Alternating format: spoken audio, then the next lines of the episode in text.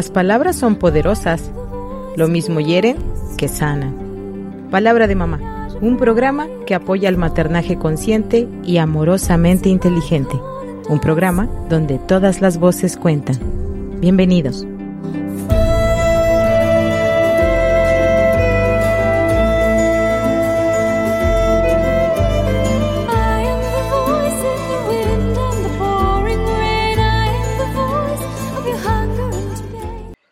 Hola, ¿qué tal? Muy buen día. Bienvenidos a su programa Palabra de Mamá, donde todas las voces cuentan. Mi nombre es Cristina Pacheco Sánchez. Muchas gracias a los que nos escuchan a través del 899 de FM en la ciudad de Celaya. Gracias a los que nos sintonizan a través de nuestra señal de internet, radioitc.com.mx. Muchas gracias a todos los radioescuchas, gracias a todos los del equipo de Radio Tecnológico de Celaya que hacen posible este programa. Muchas, muchas gracias a todos los que escuchan Palabra de Mamá. Y pues bueno, como siempre es para mí un placer estar con ustedes y compartir alguna información que pueda ser de ayuda en su labor como papás y como mamás. Palabra de Mamá es un programa que trabaja para los niños a través de los padres. Y bueno, eh, Palabra de Mamá también es un programa cuya eh, filosofía, bueno, es que no sé si, si pueda llamarle filosofía, pero en todos los programas que he hecho de palabra de mamá, de fondo eh, tengo esta creencia que como comunidad, y bueno, no solo mi creencia, lo he leído muchas veces y lo he escuchado de gente que se ha comprometido con el bienestar común, con eh, vivir en comunidad, con tener una vida plena. Y bueno, entender, saber, eh, hacer consciente que el hijo de uno, de una, el hijo de uno, eh, pues es el hijo y la hija de todos. Como sociedad tenemos que cuidar a nuestros niños. Es eh, tener una vida plena, tener un buen desarrollo humano, pues es tener una buena crianza. Se, se hace ahí desde el embarazo o desde antes del embarazo, vincularse con nuestros hijos, entender que son una persona, eh, pues independiente en formación, que tiene inherente la dignidad humana y que pues es nuestra responsabilidad cuidar de ellos. Así que cualquier información, cualquier, em, cualquier em, esfuerzo o no esfuerzo, sino trabajo que podamos hacer desde informarnos, para poder ser eh, una buena mamá, un buen papá en el sentido de acompañar y formar, porque nos toca formar no solamente que los niños sobrevivan, y luego hasta llegar a la eh, trascendencia de tener el privilegio, el placer de además disfrutar ser los padres y madres de nuestros hijos y de nuestras hijas. En, programas pasados he estado hablando sobre los abusos sexuales en los niños porque ha sido un problema, es un problema derivado de la pandemia. Y, antes de la pandemia ya teníamos un problema grave a nivel mundial. Hay eh, mucha ignorancia al respecto y lo que se sabe también se mantiene como tabú, así que los chicos y chicas que han sufrido, que están sufriendo abusos sexuales, pues están solos debido a nuestra ignorancia y es una ignorancia culpable porque tenemos la capacidad de informarnos y de saber. Voy a hacer una breve síntesis, eh, bueno, no la voy a hacer, la voy a leer del libro que he estado compartiendo con ustedes de Beate Besten, Abusos sexuales en los niños. Es probable, querido Radio Escucha, que hoy digas, ah, ya, eh, es un programa que ya escuché, pero no, lo que pasa es que me ha dado para muchos programas. Pero voy a hacer una síntesis para hoy. Eh, bueno, repito, no la voy a hacer, la voy a leer en el libro eh, Abusos sexuales en los niños de Beate Besten, que te recomiendo ampliamente, de la colección, colección Resortes de editorial Herder. Beate Besten, te recuerdo, porque ya lo he dicho en, programas anteriores, es pedagoga y psiquiatra infantil y juvenil. En la actualidad desarrolla su profesión en una institución alemana de ayuda a la infancia. Y pues este libro, traducido al español, de verdad está muy, eh, pues es muy didáctico, está muy bien traducido, es muy puntual y nos sirve para todos, para todos y cada uno de los seres humanos que tenemos relación con los niños, pero sobre todo los papás, las mamás, las tías, los tíos, los abuelos, las abuelas, los maestros, las maestras, los directores de instituciones. Ahora que los niños van a volver a clases, pues es importante. Bueno, no sabemos cuándo vayan a volver a clases, pero siempre que estamos conviviendo con los niños, personal de salud, todos, deberíamos de saber cuál es, eh, qué es un abuso sexual, cómo se manifiesta, sobre todo cómo lo podemos prevenir y saber que si todos nos hacemos responsables, es decir, que si todos respondemos por la infancia que nos rodea, pues entonces eh, estaremos cumpliendo con nuestro deber como seres humanos, como los adultos de la especie, de cuidar pues a los chiquitos de nuestra propia especie.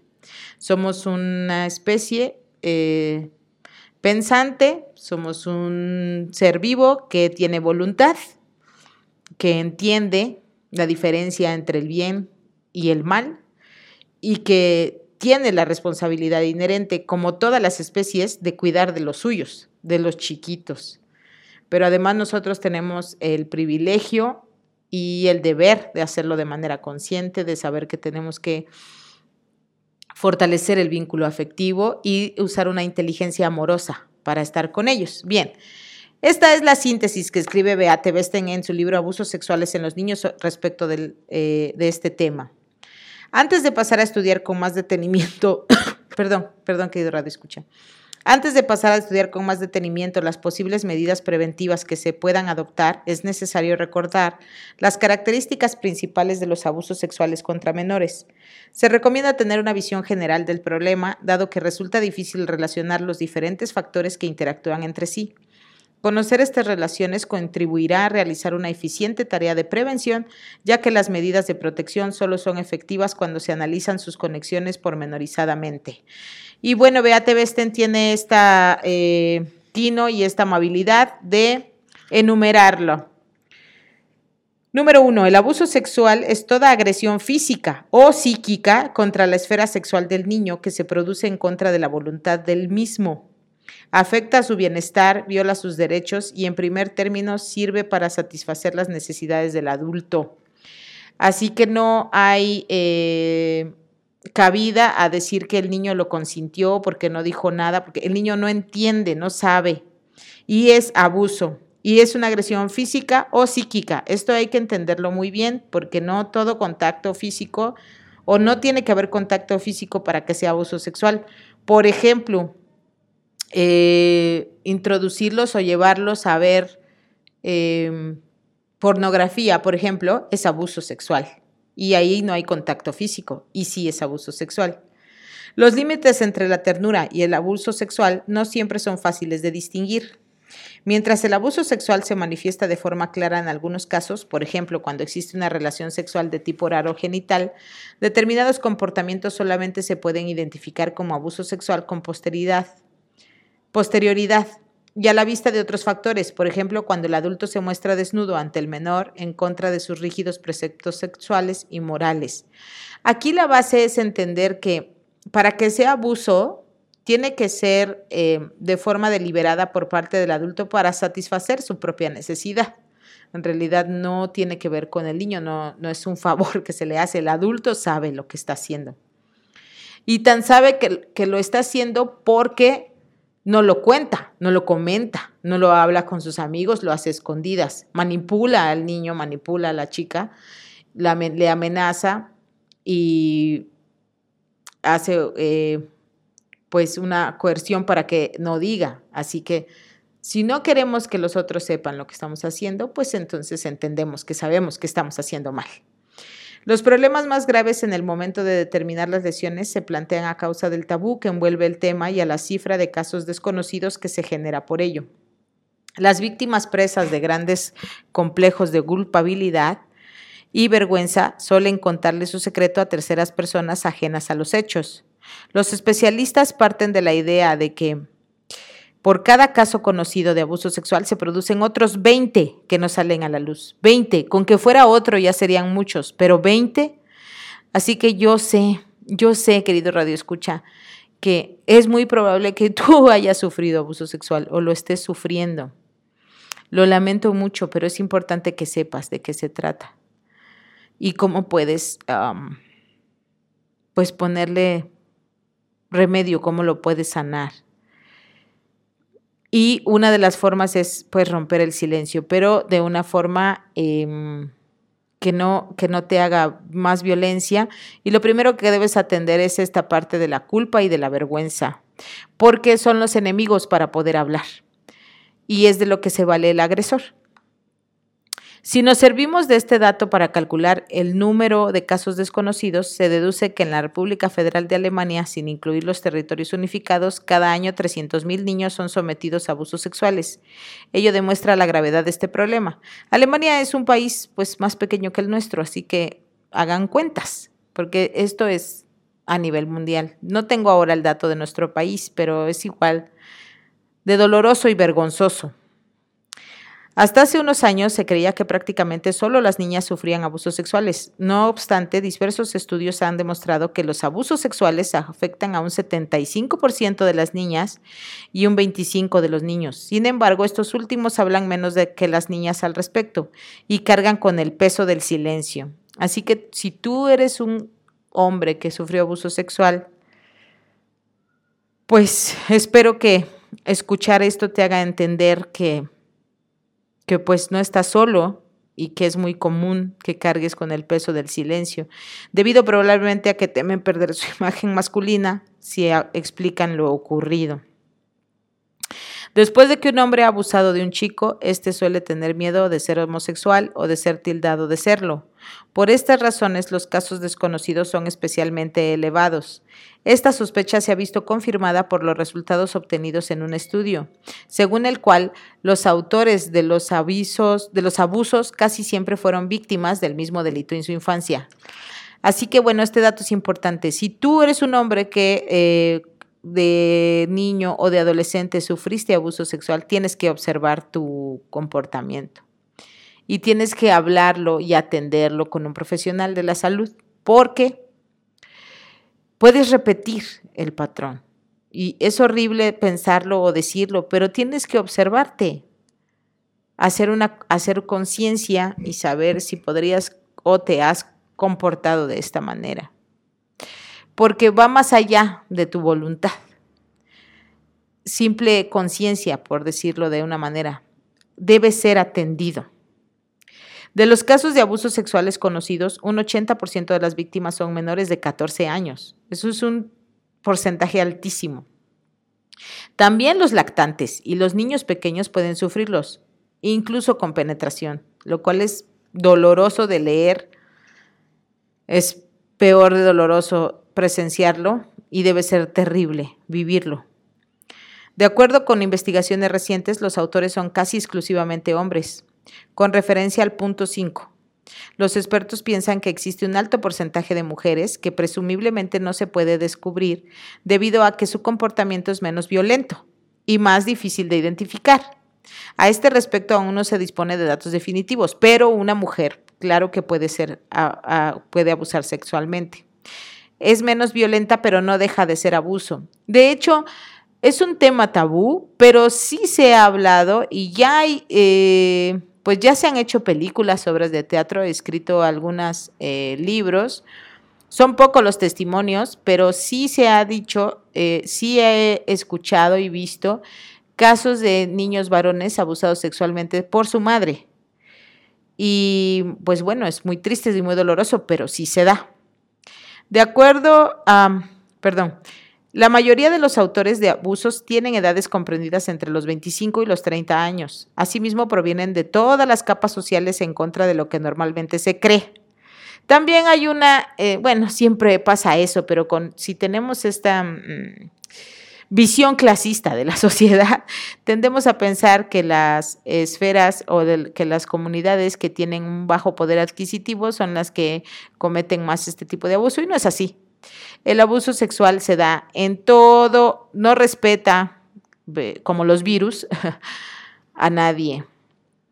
Así que no, no tiene que ver con el poder adquisitivo, ni tampoco con la educación. Bueno, con la educación sí tiene que ver, pero no con la educación académica, sino con esta educación que trato de hacer con este programa. Eh, si nosotros nos educamos, concientizamos y entendemos cada vez más que todo ser humano eh, posee una dignidad inherente y que no debemos... Eh, Em, pasar por encima de ella, entenderemos que debemos cuidar de todos. En la mayoría de los casos se trata de acciones repetidas que con frecuencia se prolongan durante muchos años, así que sí es posible que notemos que algo está pasando. Los deslices son escasos a excepción del exhibicionismo. Ah, bueno, a veces pasa. Y de hecho, eh, todos hemos sabido en algún momento de algún área de la ciudad o de algún lugar donde hay un hombre que le gusta mostrarse desnudo. Y debemos cuidar a los jovencitos y jovencitas que tienen que eh, caminar o andar por, por los lugares de exhibicionismo. El lugar de los hechos suele ser aquel en el cual los niños deberían encontrar cariño, protección y consuelo, es decir, el entorno social del pequeño, sobre todo la familia. Al menos una cuarta parte de los autores de abusos son padres o padrastros. La mayoría de los niños conocen al autor de los abusos desde hace tiempo y solamente, solamente un 6% de los casos el autor es completamente desconocido para la víctima.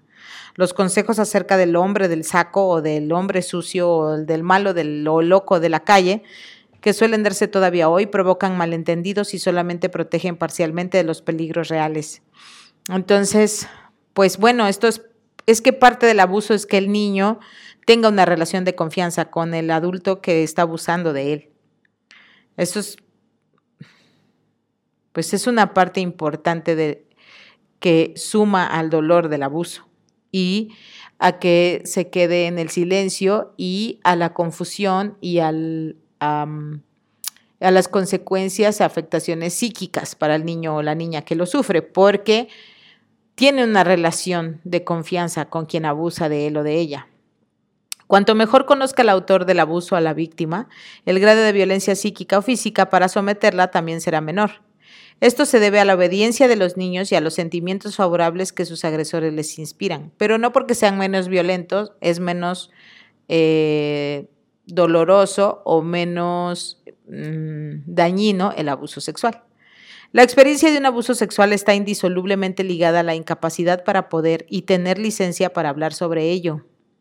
Aunque no se formule una amenaza clara, las víctimas perciben claramente la presión y guardan el secreto. Callan por miedo, vergüenza y culpa, para no empeorar aún más la situación, no herir a su madre, proteger a los hermanos o para salvaguardar la unidad familiar. Esto lo tenemos que entender todos los que estamos escuchando este programa es muy importante porque ya debemos dejar de decir, ¿y por qué hasta ahora? ¿Y por qué no lo dijo cuando?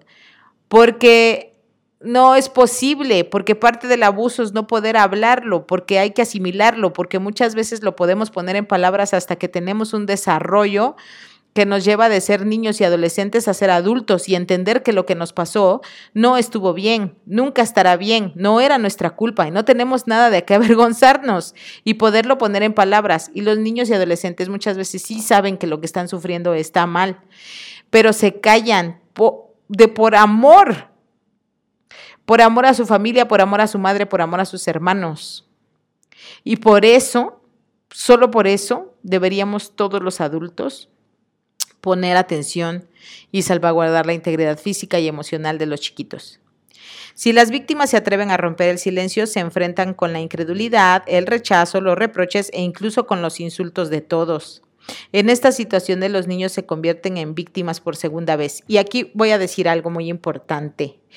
Si un niño o una niña nos dice o nos enteramos o dice que está sufriendo de abuso sexual o nos dice en su media lengua o en sus palabras que va podido encontrar que está sufriendo abuso sexual, debemos ser, mm, debemos ser acopio de de todo el respeto y del todo el amor del que somos capaces para escucharlos, porque si encima los insultamos, les decimos que son unos cochinos, que son unos mentirosos, que de dónde sacó eso, que de dónde lo vio, que por qué está inventando, pues hacemos mucho daño. Y si un niño está inventando, entre comillas, o está diciendo algo que no le pasó, pero lo está describiendo muy gráficamente, está sufriendo abuso sexual porque lo vio en algún lado. Alguien le permite o tuvo el descuido de que tuviera acceso a material pornográfico, ya sea eh, impreso o como video. O ve, está viendo eh, relaciones sexuales en adultos y no no deben de estar los niños ni los adolescentes em, en contacto con este tipo de material. No es verdad que una chica de 15 años, que un chico de 17 años ya sabe lo que hace. No, es cierto. Me voy a atrever a decir esta palabra porque, bueno, puedo decir es erróneo, es eh, insensato, es... Eh, inocente pensar que sí saben, pero no. Yo diría, pues es una estupidez ya hoy en día pensar eso, porque debemos de saber que no. Un adolescente sigue en desarrollo, todavía no tiene la capacidad de decisión. Esa es la verdad.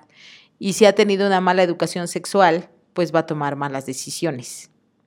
Y todavía somos responsables de los adolescentes. No, no son ellos los responsables, nosotros.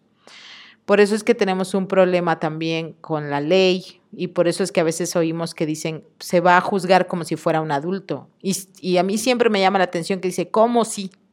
Porque no es un adulto.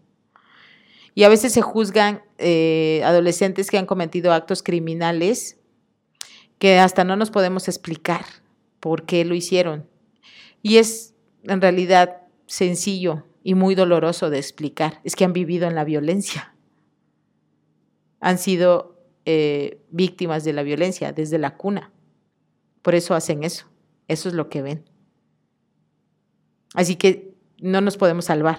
Seguimos siendo los responsables de que pues les pasen cosas terribles a los niños y a los adolescentes en nuestra comunidad y del mundo incluso.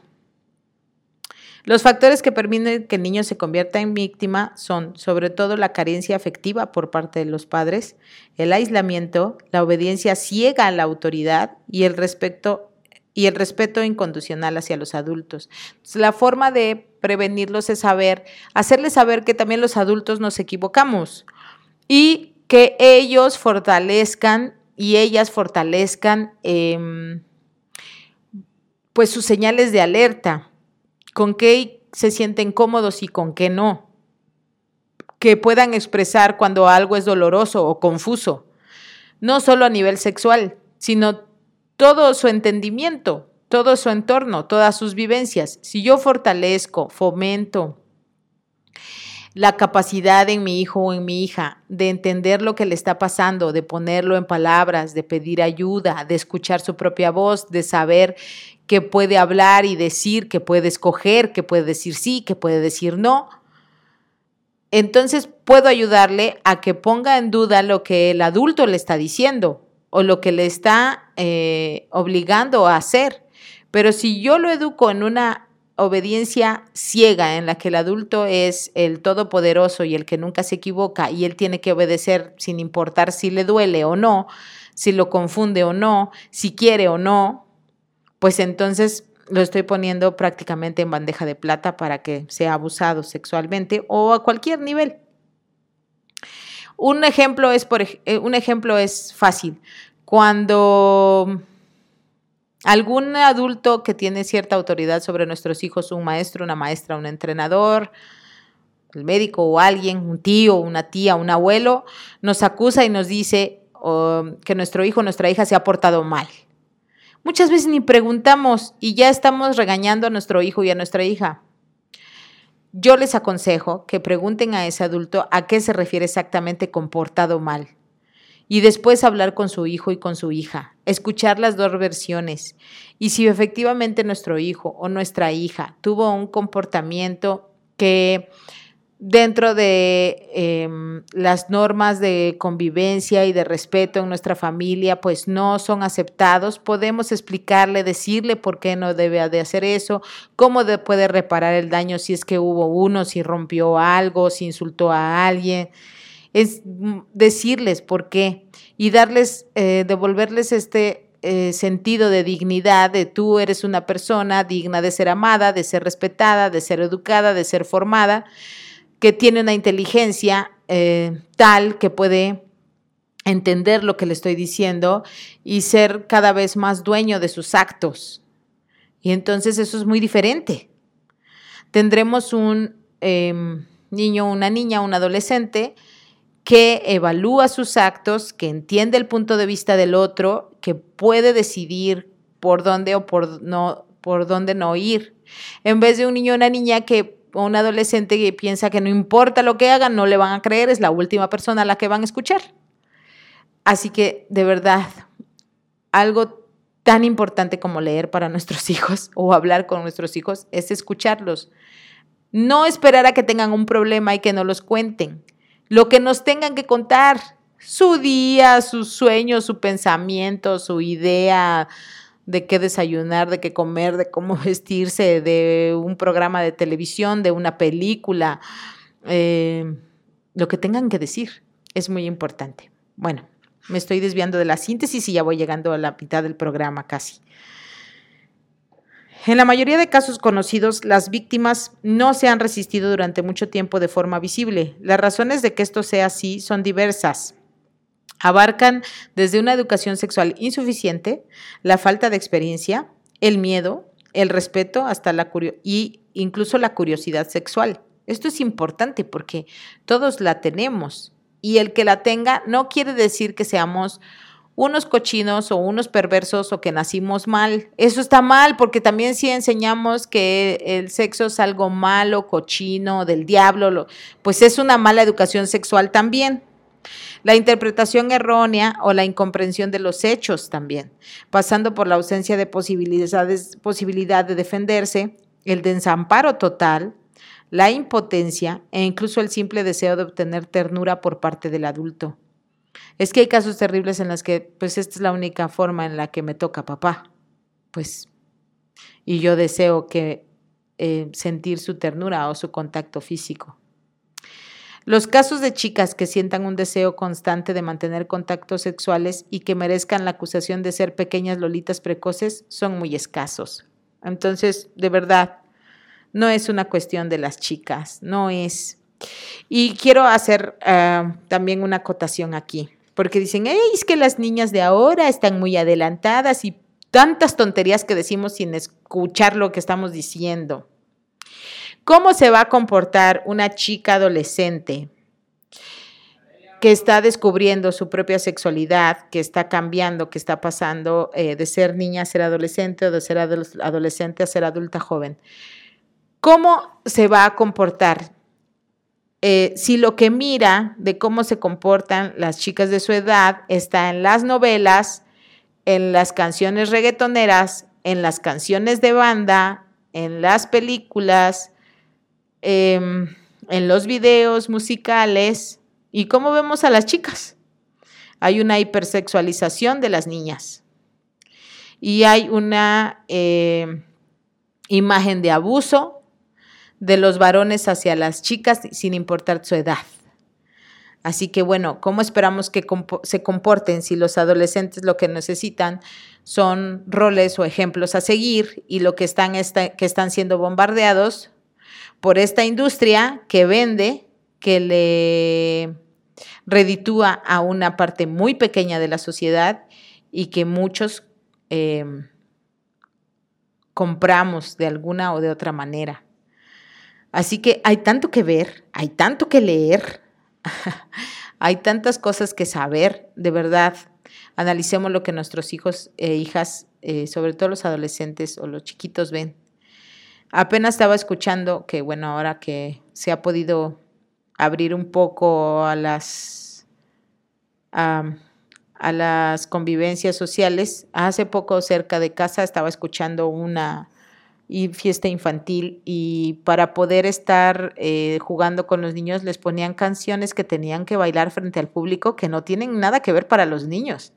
Les estaban poniendo canciones reggaetoneras que pues para chiquitos de 4, 5, 6, 7 años pues nada que escuchar. Y bueno, sigo leyendo.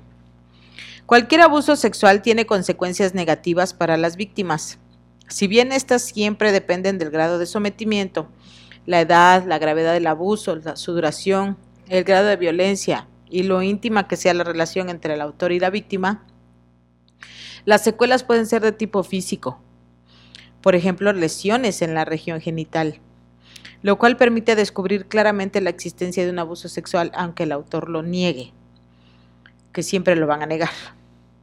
Sin embargo, las agresiones también pueden ser de tipo psíquico, por ejemplo, trastornos en la alimentación, miedos, neurosis, cambios de personalidad. Dichas secuelas pueden manifestarse directamente después del acto, aunque muchas veces se hacen evidentes mucho tiempo después, en parte porque la víctima reprime lo ocurrido, tiene la capacidad de hacer como a un lado lo que le está pasando, pero eso no quiere decir que no haya un daño. Es como mm, cuando tenemos un accidente y nos rompemos las piernas en un accidente automovilístico y podemos caminar con las piernas rotas, pero una vez que una vez que ha pasado la sensación de peligro, que el efecto de la adrenalina ha terminado, pues claro que tenemos dolor y debemos de atender esa lesión en nuestras piernas. De lo contrario, nunca volveríamos a caminar. Bueno, algo parecido a esto ocurre. No hay que olvidar tampoco el daño que provocan las reacciones negativas del entorno dudas acerca de la credibilidad de la víctima, reproches y acusaciones. También estas circunstancias deben incluirse entre las consecuencias de los abusos, aunque no sean responsabilidad del autor de los mismos. Así que todos somos responsables, por eso lo digo. Si nosotros no creemos a un niño, una niña o un adolescente que está sufriendo este abuso, ¿y cómo es que podemos hacerle saber que no le creemos. Muchas veces no decimos o no escuchan, no te creo, sino escuchan, cállate, que no te oiga nadie. Ay, niña loca, ¿qué estás diciendo? ¿No lo habrás soñado? O directamente podemos acusarlos o hacerlos responsables como, pues sigue bailando como bailas o ibas vestida así. Ay, es que tú siempre has tenido a tu papá o a tu tío como tu consentido. Y esas son señalizaciones graves, durísimas, que van directamente a la carga de vergüenza y culpa que tuvieron que atravesar, que trascender para poder hablar. Así que sí, sí podemos ser responsables. Las palabras son poderosas, los mismos duelen que sanan. Y lo mismo encierran que liberan. Y lo mismo condenan que validan. Y somos los adultos de la especie. Nos toca cuidar de los chiquitos. Con respecto a las causas por las cuales se producen situaciones de abuso sexual, se pueden distinguir tres ámbitos principales y son, uno, los factores sociales globales, por ejemplo, la relación de poder entre hombre y mujer, las conductas típicas femeninas y masculinas, etcétera, o sea, constructos sociales que nosotros hemos hecho y que no necesariamente pues son verdad. Los factores biográficos, dos, los factores biográficos, por ejemplo, experiencias de abusos sexuales en la infancia. Y tres, los factores de dinámica familiar, por ejemplo, relación de poder entre padres e hijos. Estos elementos no necesariamente tienen que propiciar los abusos sexuales, pero cuando se combinan entre sí, indudablemente favorecen que se produzcan. Los factores más propiciatorios y determinantes culturalmente son las relaciones de poder entre marido y mujer, así como entre adultos y niños, que hoy en día todavía se alientan mediante la educación específica para cada sexo y la animadversión hacia la sexualidad. Por ejemplo, ¿qué otra frasecita no nos ayuda en nuestra cultura latina? Eres el hombrecito de la casa. Eres la mujercita de la casa. No, no son la mujercita de la casa es una niña, es una adolescente. Esta frase es condescendiente, errónea, mal, confusa para el niño, no entiende. Pero se entiende que tiene que cumplir ciertos roles de mujer o de hombre que ve en la televisión o que ve en el ejemplo de los adultos que conviven con ellos o que hasta escuchan las canciones. Y si es no sana, si hace relación a una relación de sometimiento del varón sobre la mujer, pues ya estamos en el caldo de cultivo del abuso a todos los niveles, incluido el sexual. Bueno, vamos a pasar a las medidas preventivas, pero hay unos comentarios previos. no sé si esta parte ya la he leído en otra en otro programa. O si ah, es que no recuerdo porque como he saltado. Pero bueno es que habla sobre también la prevención institucional medidas preventivas de iniciativa privada. Mm, mm, mejor voy a pasar a detectar el abuso sexual porque ya que he hecho la de síntesis muy probablemente hayas esperado durante los programas que he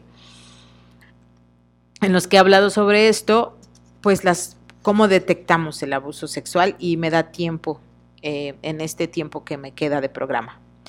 Los niños sometidos a abusos sexuales no suelen atreverse a mostrar abiertamente lo que les está sucediendo, ya que el autor de los abusos les obliga a guardar silencio. Por esta razón emiten mensajes en clave, muchas veces sin ser plenamente conscientes de ello. O sea, el niño no nos está manipulando, no dice, voy a hacer esto a ver si mi mamá entiende pero es así, lo hacen en clave. Muchas veces, ah, perdón, cualquier niño víctima de abusos sexuales envía diferentes señales de acuerdo con el carácter del individuo, su edad y el grado de desarrollo, es decir, dependiendo de la edad que tenga nuestro hijo, cuál es su temperamento, etc. El adulto difícilmente comprende estos mensajes. Su traducción, entre comillas, no solo requiere una sensibilidad especial para comprender cómo piensa y actúa el niño, sino también ciertos conocimientos acerca de la forma en que manifiesta estas señales y su posible significado. Y bueno, aquí hago un comentario aparte. Si nosotros no fortalecemos el vínculo afectivo, si no observamos, si no escuchamos a nuestros hijos, ¿cómo vamos a saber descifrar un mensaje en clave? Precisamente, la circunstancia de que se reconozcan estas llamadas de socorro inconscientes constituye para el niño la única posibilidad de escapar de su desesperada situación. Así que esto también es una buena noticia para las mamás y papás que estamos pendientes de nuestros hijos, que los conocemos, que sabemos su lenguaje, que leemos su carita, que leemos su tono de voz, porque estamos en constante comunicación con ellos y porque les respetamos como seres humanos que son. Así que bueno, esto es bueno porque muchas mamás, todas las mamás, muchas mamás, la gran mayoría tenemos miedo de que nuestros hijos pues sean víctimas de abuso sexual. Y pues si nosotras somos comprometidas estamos al pendiente y, y hacemos em, pues este ejercicio de conocer a nuestros hijos pues también allana el camino. Y a veces ni el amor ni la intención bastan y también eso hay que entenderlo. Pero bueno hay que hablar de todas las aristas en este momento Así que precisamente la circunstancia de que se reconozcan estas llamadas de socorro inconscientes constituye para el niño la única posibilidad de escapar de su desesperada situación. Las siguientes normas de conducta que se citan a continuación, sobre todo si comienzan repentinamente, pueden indicar la existencia de un abuso sexual. O sea, ¿cuándo vamos a levantar más las antenas? ¿Cuándo? Hay agresiones, las agresiones del niño contra sí mismo, por ejemplo, morderse las uñas, arrancarse el pelo o hacerse cortes. Pueden manifestar el deseo del niño de provocarse un dolor externo que dé salida a su dolor interno. Las agresiones contra otros podrían reflejar la idea de que el ataque es la mejor defensa. si nuestro hijo o nuestra hija se agrede a sí mismo, pongamos atención. ¿Qué otra cosa que surja repentinamente? Los trastornos del sueño. Las dificultades para conciliar el sueño y también las pesadillas pueden indicar que al niño le falta la suficiente confianza para abandonarse al sueño. A la pérdida de seguridad en sí mismo que produce el abuso sexual, se suma el hecho de que muchos abusos se desarrollan en su modo onírico, en su mundo onírico, perdón, es decir, cuando duerme, por lo que siempre tiene miedo a ser sorprendido mientras duerme. Los trastornos en la alimentación, Detrás de una bulimia o una anorexia puede esconderse el deseo de la víctima de hacer que su cuerpo le resulte poco atractivo al autor de los abusos.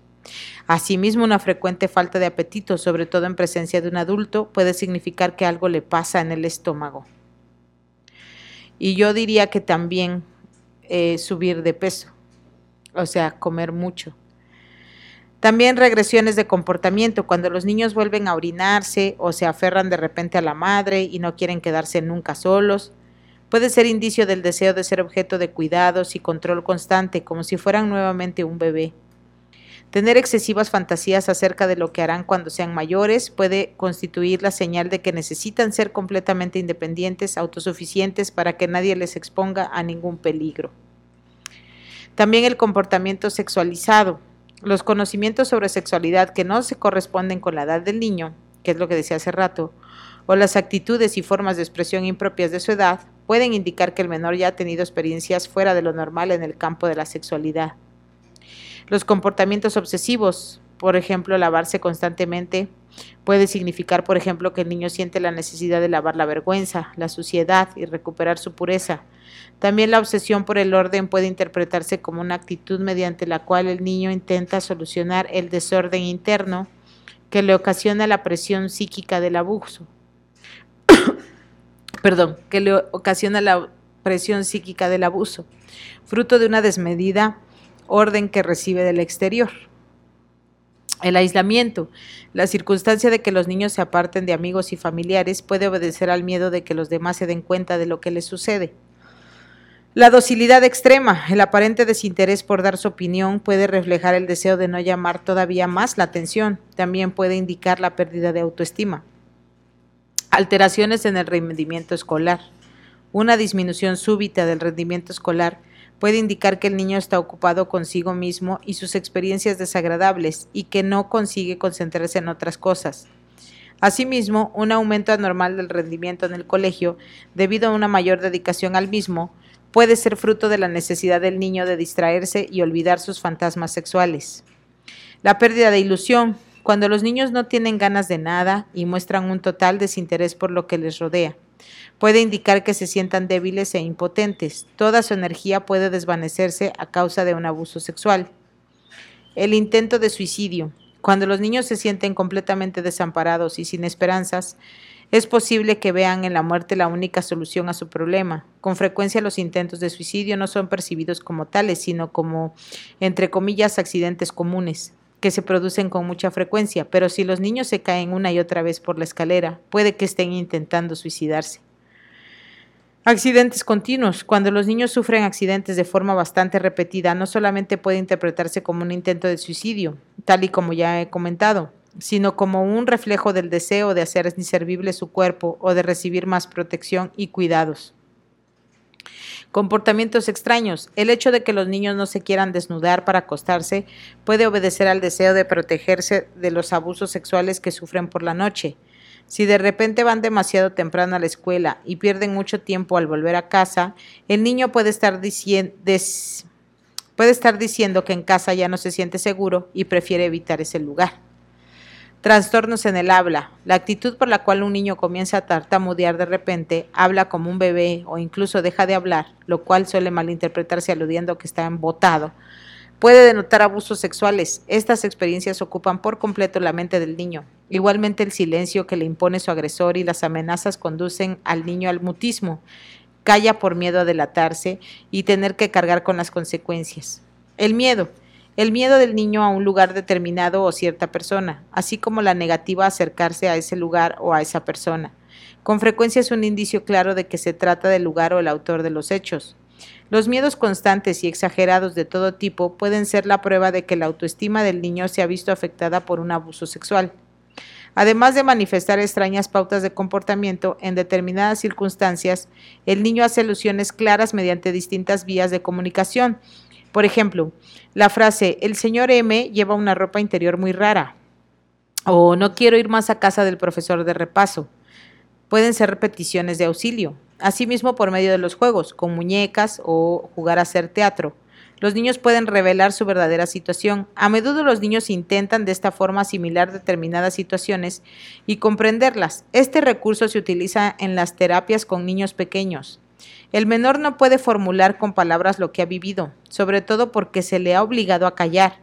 En cambio, no se le ha prohibido poner en escena con muñecas lo sucedido, lo cual también constituye una forma de expresión propia de los niños. En numerosos casos, la observación atenta de los niños jugando ha permitido descubrir situaciones de abusos sexuales. Cuando pintan, los niños plasman sus experiencias y vivencias. Aquellos que han sido sometidos a abusos sexuales con frecuencia tachan, emborronan, recortan o rasgan lo que dibujan para así hacer desaparecer la situación descrita. Con todo, algunas veces puede distinguirse el tema del dibujo, el cual se convierte en prueba. También los comentarios y explicaciones sobre los dibujos contienen informaciones sobre lo ocurrido, por lo que son especialmente importantes. La elección de los colores también puede resultar interesante. La circunstancia de que predominen los colores oscuros puede hacer alusión a un suceso desagradable. Estas normas de conducta mencionadas aquí no son exclusivamente pruebas de un abuso sexual, sino únicamente señales de alerta. Sobra decir que pueden aparecer como consecuencia de problemas de otro tipo. Eh, vaya, de toda manera, son señales de alerta y hay que poner atención. Em, por tanto, sería complementamente erróneo vislumbrar un abuso sexual detrás de cada dibujo roto, una mala nota o un plato a medias. El singular comportamiento al que nos referimos debe manifestarse de forma muy acentuada y repentina y sin causas aparentes para poder sospechar que el niño es víctima de un abuso sexual. Ahora, ¿cómo hay que actuar en caso de un abuso sexual? Si de entrada ya resulta difícil detectar un abuso sexual, no es lo menos actuar oportunamente frente a una víctima de los mismos. No existe una receta patentada para saber con exactitud qué se debe hacer. Cada caso requiere tomar una actitud determinada, de acuerdo con la personalidad del menor, su situación y su entorno. No obstante, hay dos factores muy importantes en todos los casos. Y son proteger al niño lo antes posible para evitar nuevos abusos y preservarlo de los hipotéticos conflictos que pudieran producirse. Si el entorno del niño reacciona con hostilidad frente a la situación del niño, por ejemplo, dudando de su credibilidad o incluso haciéndole responsable de lo ocurrido, no todas las personas están en disposición de actuar correctamente en una situación de abuso sexual, aunque hayan reflexionado sobre el tema a nivel teórico. Estos hechos afectan a muchas personas emocionalmente hasta el punto que les impide encarar el problema con serenidad y sensatez. De ahí la importancia de conocerse bien uno mismo y reconocer las propias limitaciones. Esto es muy importante. Es necesario controlar los propios sentimientos y superar la consternación que se sufre. No dejarse dominar por el pánico y no actuar de forma irreflexiva, ya que las acciones no meditadas podrían perjudicar antes que ayudar. Así que hay que actuar igual que si hubieran tenido un accidente o estuvieran en peligro de muerte. Tenemos que mantener la calma, informarnos para poder tomar decisiones adecuadas. En la medida de lo posible, se debería hacer un esfuerzo por hablar abiertamente de lo ocurrido con objeto de liberar al afectado de su incapacidad para hablar. Lo primero es quitarle, pues, lo que le impide hablar, liberarlo de esta especie de bozal. Ante todo hay que tener mucha paciencia con los niños y no intentar forzarlos nunca. Es decir, y jamás ha resultado para nada, pero dime, ¿por qué te quedas callado? Pero explícame, pero ya, pero rápido, no, eso nunca va. Y si no me dices, entonces, no, no, no, más amenazas, no. Es mucha paciencia, respirar, mantener una actitud serena, mirarles a los ojos con amor, con respeto, esperando, hacerles saber que no hay prisa. Los menores deben tener libertad de movimientos para buscar a su persona de confianza por ellos mismos, sin presiones y para encontrar el momento de aclarar detalles. Nos alejaríamos mucho del tema preventivo si habláramos aquí de la labor terapéutica que realizan los profesionales con los niños que han sufrido abusos sexuales, pero es importante que todo aquel que desee dedicarse a las tareas de prevención con niños sepa lo que puede y debe hacer si sospecha o tiene la certeza de encontrarse ante un caso de abuso sexual y a dónde tiene que acudir para que el niño reciba la ayuda adecuada. Por esta razón, antes de empezar a trabajar con los niños, se recomienda ponerse en contacto con un centro de información o la asociación más cercana, de modo que se pueda solicitar ayuda directamente en caso necesario y sin pérdida de tiempo. Hay mucho ganado cuando se da el primer paso de forma correcta, es decir, cuando se demuestra claramente al niño que se le cree sin vacilaciones y que se le puede ayudar, aunque solo sea a través de terceros. En el momento de actuar hay que tener muy en cuenta lo siguiente. 1. Conservar la calma. Las intervenciones precipitadas son perjudiciales. Nunca hay que sucumbir al deseo de tomar cartas en el asunto inmediatamente. Así pues, no se debe alejar al niño de la familia, como tampoco hablar directamente con la madre o con los padres ni con el presunto agresor. Una confrontación prematura sin antes poner a salvo al niño suele provocar una regresión absoluta que hará imposible seguir actuando y expondrá al niño a sufrir actos aún más violentos. También procurar que el niño comprenda. ¿Qué queremos que comprenda? Que se conoce el problema como tal. El niño debe saber que no es el único al que le ocurre algo así y que hay personas que están al corriente del asunto. Que su problema tiene un nombre el niño apenas se atreve a hacer vagas insinuaciones. La persona de confianza debe enseñarle que su problema tiene un apelativo muy concreto, de suerte que en realidad bastará con asentir o negar con la cabeza para nombrar la verdad. Que puede hablar sobre ello, hay que facilitarle las cosas para hablar sobre sus experiencias en la medida que él así lo desee. Con ello se anulará la orden de guardar silencio que le creen. El niño debe estar completamente seguro de que su persona de referencia confía plenamente en él y está dispuesto a ayudarle. Que como adulto puede soportar las experiencias que le va a contar. Hay que convencer al niño de que no tiene que proteger a su madre, ya que ésta podrá soportar la verdad y cuidar de sí misma. Que la responsabilidad de lo ocurrido solamente la tiene el adulto. Hay que asegurarle que no tiene ninguna culpa, sea lo que sea que haya ocurrido. Y que ahora hay una persona que asumirá parte de su carga, quien alguien dispuesto a asumir toda la responsabilidad posible para aliviarle de su peso y ayudarle. Y tercero, decidir conjuntamente con el niño los pasos siguientes que se van a dar. El niño debe saber que la persona de su confianza cuenta con él para tomar las decisiones. Hay que dejarle muy claro que las decisiones se tomarán simultáneamente con él en la medida de lo posible y que no se hará nada en contra de su voluntad. No hay que hacerle promesas que no se pueden cumplir diciéndole, por ejemplo, que se pondrá fin inmediatamente a su situación, lo casi cual, lo casi lo cual casi nunca es posible enseguida, o que nadie más lo sabrá una afirmación que tampoco suele ser verdad. Si fuera así, el niño se sentiría de nuevo engañado por las promesas no cumplidas y la confianza ganada con tanto esfuerzo se destruiría al instante y por mucho tiempo. Conjuntamente con el niño hay que intentar fortalecer su disposición para colaborar con personas que puedan ayudarle. Hay que insistir nuevamente sobre la circunstancia de que no hay que intentar sonsacar al niño, presionarle con preguntas si aún no está preparado. Si uno no está seguro respecto al método de actuación más conveniente, es mejor recurrir a los especialistas de un centro de asistencia. Ellos brindarán asesoramiento al adulto en lo que se refiere a sus propias dudas y vacilaciones y le informarán acerca de cuál es el procedimiento más adecuado para tratar al niño. Y bueno, aquí voy a dejar el día de hoy. Espero que estos programas sobre abuso sexual te estén ayudando a lo que sea que necesites, a comprender, a entender, a saber, a concientizar, a prevenir, a terminar con el abuso sexual. Si eres un adulto, eres una adulta que sufrió abuso sexual durante su infancia o su adolescencia, busca ayuda. Sí se vale ir a abrir capítulos que no teníamos abiertos y que podemos trascender para poder seguir con una vida plena. Y recuerda, la culpa y la vergüenza son el enemigo. No es tu culpa y no tienes por qué avergonzarte. Esto le pasa a muchas personas y pues tú puedes sanar tu vida. Esto fue Palabra de Mamá, donde todas las voces cuentan. Nos escuchamos la próxima semana. Que tengan un excelente fin de semana.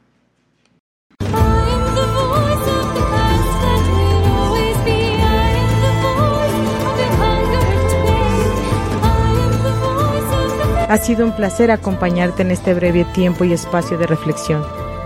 Te invito a que te escuches con respeto. Recuerda que aquí tu voz también cuenta. Esto fue Palabra de Mamá.